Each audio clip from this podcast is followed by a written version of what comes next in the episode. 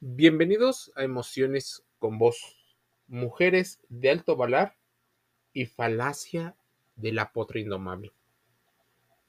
Tuvimos que ponerle un nombre, pero es un fenómeno que aparece muy común cuando se descalifica a una persona o a dos. Normalmente, algunas mujeres suelen descalificar a la nueva pareja por la razón que sea a la nueva pareja de su expareja. Tal vez entre la molestia, la ira, la venganza, incluso la comparación. Sé que muchos argumentos te dicen que no te compares, que tú eres más valioso, que incluso eres superior en algunos aspectos a esa otra persona.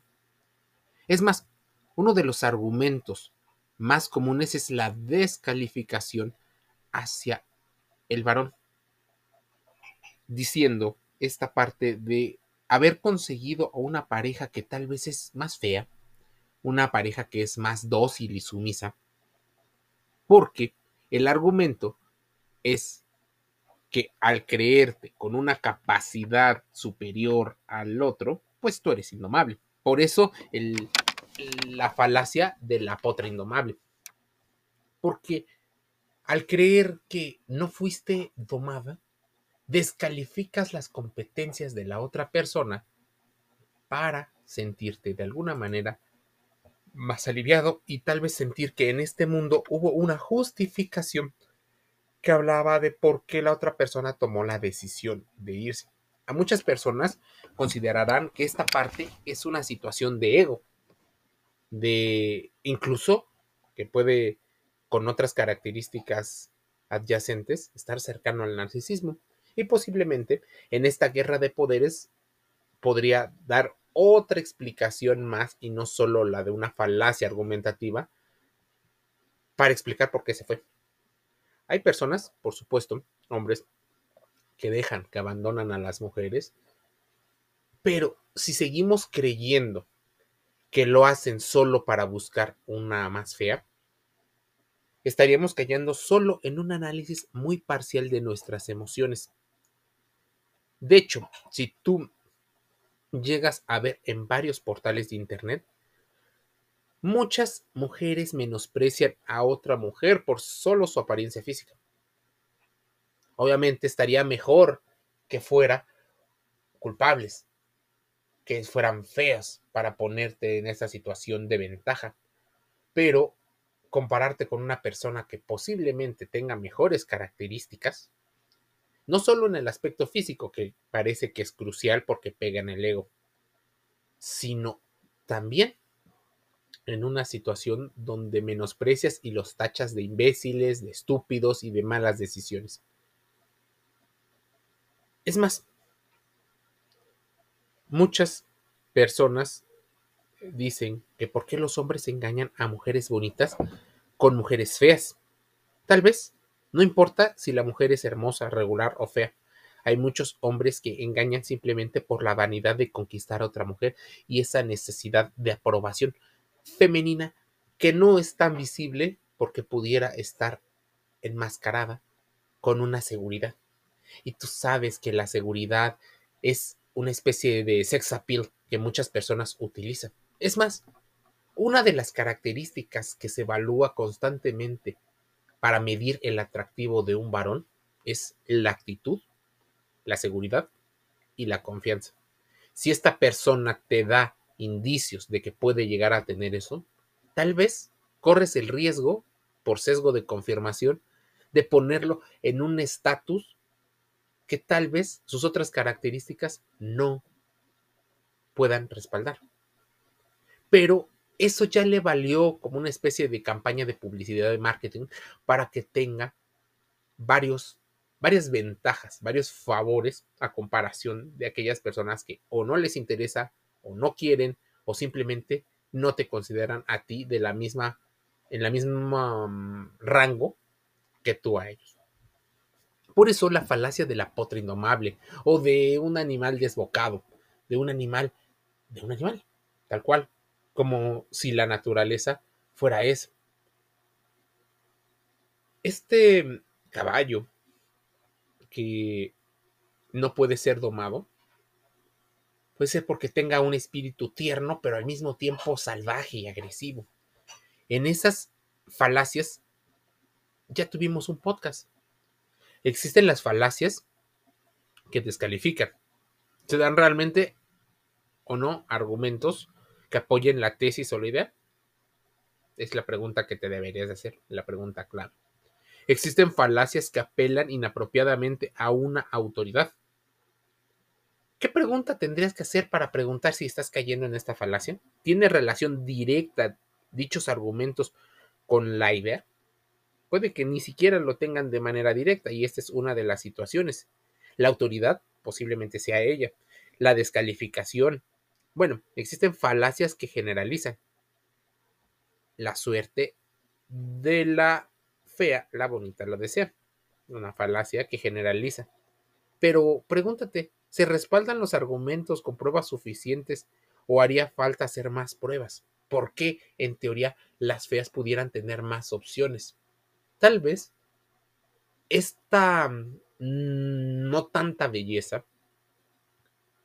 de alguna manera hace que ellas tengan habilidades que sean mucho mejor percibidas en el mercado de citas mucho mejor percibidas a la hora de formar una pareja a largo plazo. Tal vez es una persona mucho más empática, tal vez es una persona mucho más confiable, es una persona que inspira paz y tranquilidad. Podría ser. ¿Qué otra falacia? Falacias por apelación a las masas. ¿Se respaldan los argumentos con pruebas suficientes? No, Mujeres, unámonos. Hombres, unámonos. Realmente, al unir varios grupos, es cuando se intenta hacer fuerte una idea, pero cada quien perseguir su propia agenda. Bien decían que la suerte de la fea, la bonita lo desea, pero va más allá. Para muchas, él es un Adonis, un ideal perfecto de belleza masculina, tal vez una escultura perfectamente diseñada por fuerzas superiores, y pueda llegar a tener características noble, trabajador, responsable, comprometido, fiel y cariñoso. Es la criatura que hace suspirar a muchas mujeres tras su paso. Es un arquetipo perfecto. Es el perfecto protagonista de las fantasías románticas femeninas. ¿Quién será la afortunada que lo enamore? Obviamente, muchos quisieran. Finalmente, todas estas interrogantes son resueltas por el famoso refrán popular, la suerte de la fea, la bonita la desea. Pero, ¿es justo para la fea este refrán? ¿No se merece ella amar o ser amada? O es más, pareciera que ella tendría que estar en segundo término porque entre féminas la principal característica sería la belleza natural es más, hasta se critican con falta de sororidad entre las naturales y las operadas. Hay un concepto de belleza cambiante, el concepto de lo bonito y de lo feo, construido por la sociedad en que uno viva en un momento dado de la historia. Por ejemplo, en los años 50, una mujer que era considerada como bonita era una con muchos senos, muslos probablemente eh, pues más cargados por la grasa y tal vez glúteos grandes.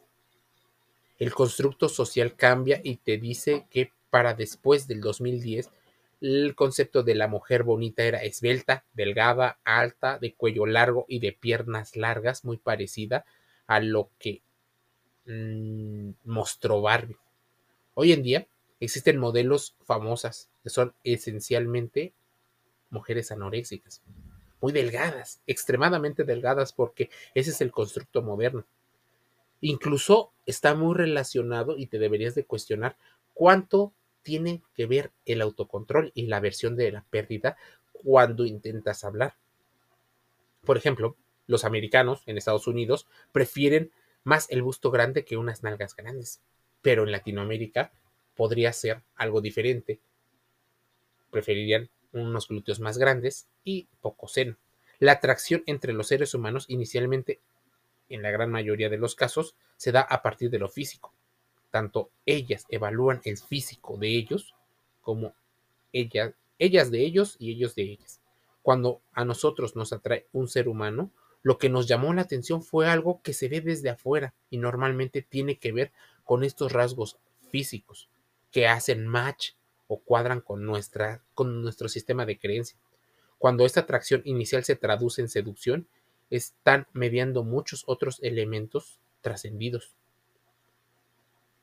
Obviamente, para muchos sociólogos, sexólogos, psicólogos, los lindos con los lindos.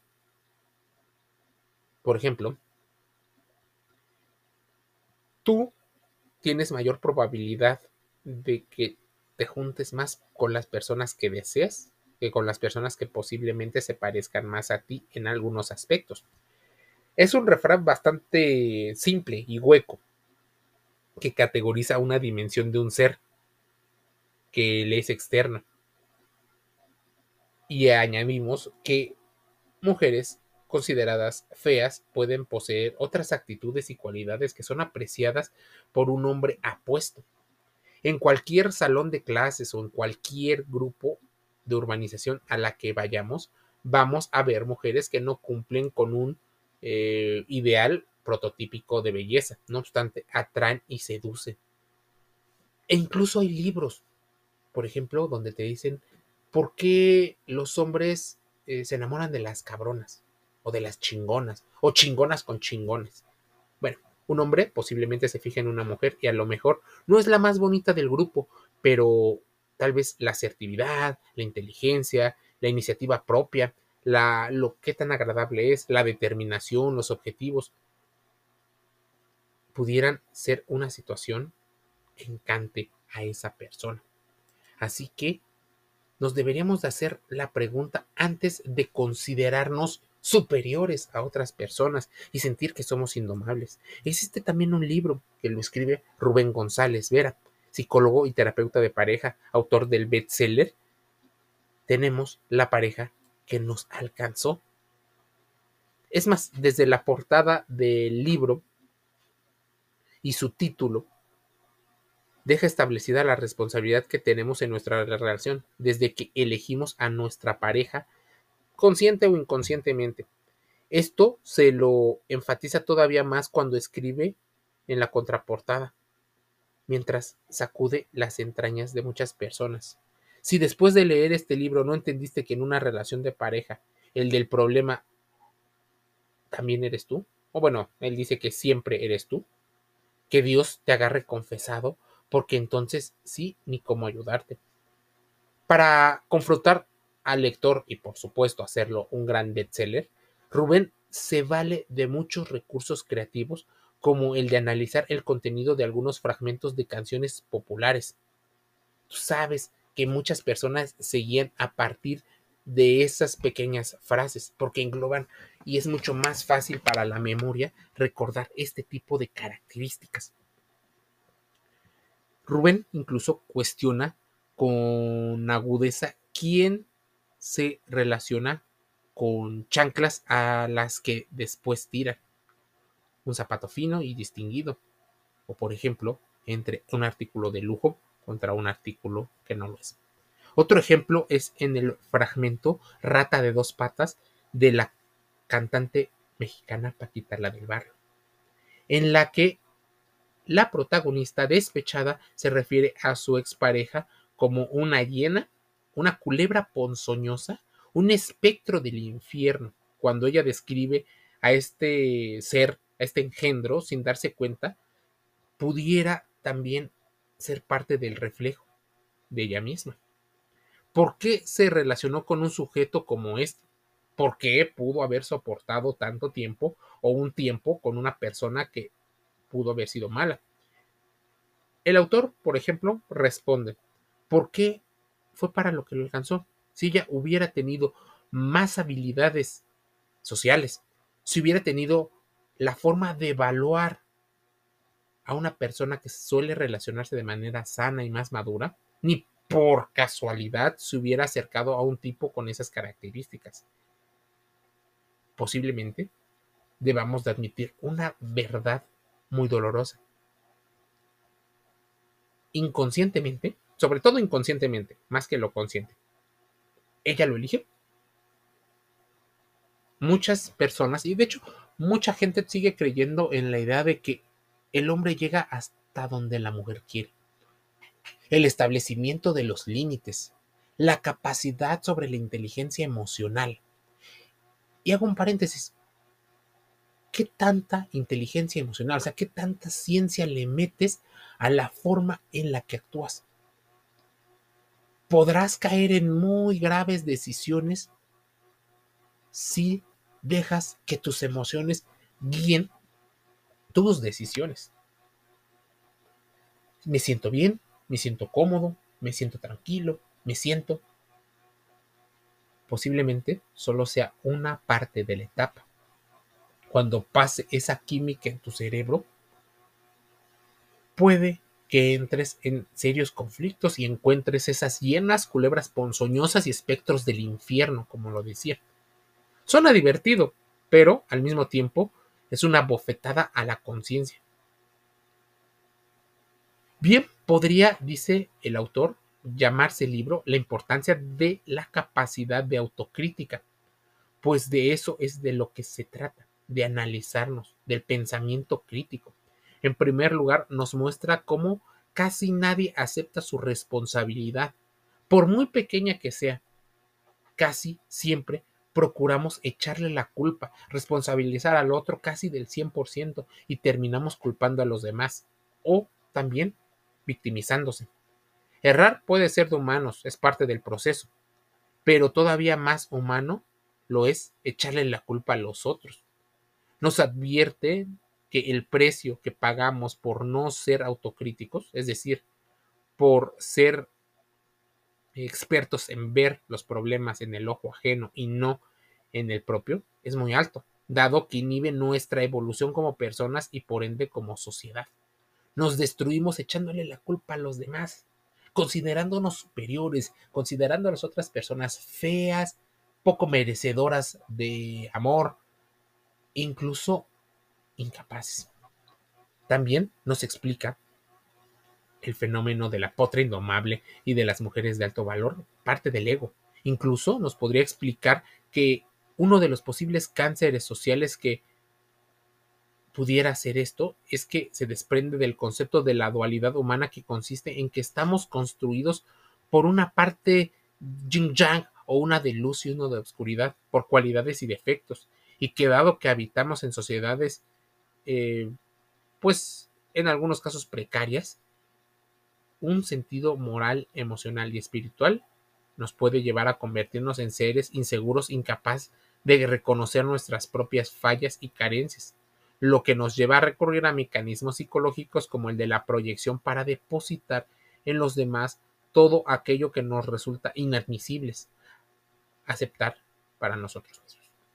Estos mecanismos de proyección, mecanismos de defensa, resultan sumamente perniciosos, ya que tanto a nivel interpersonal como a nivel ético buscamos chivos expiatorios, culpables para proyectarles lo que no aceptamos de nosotros mismos.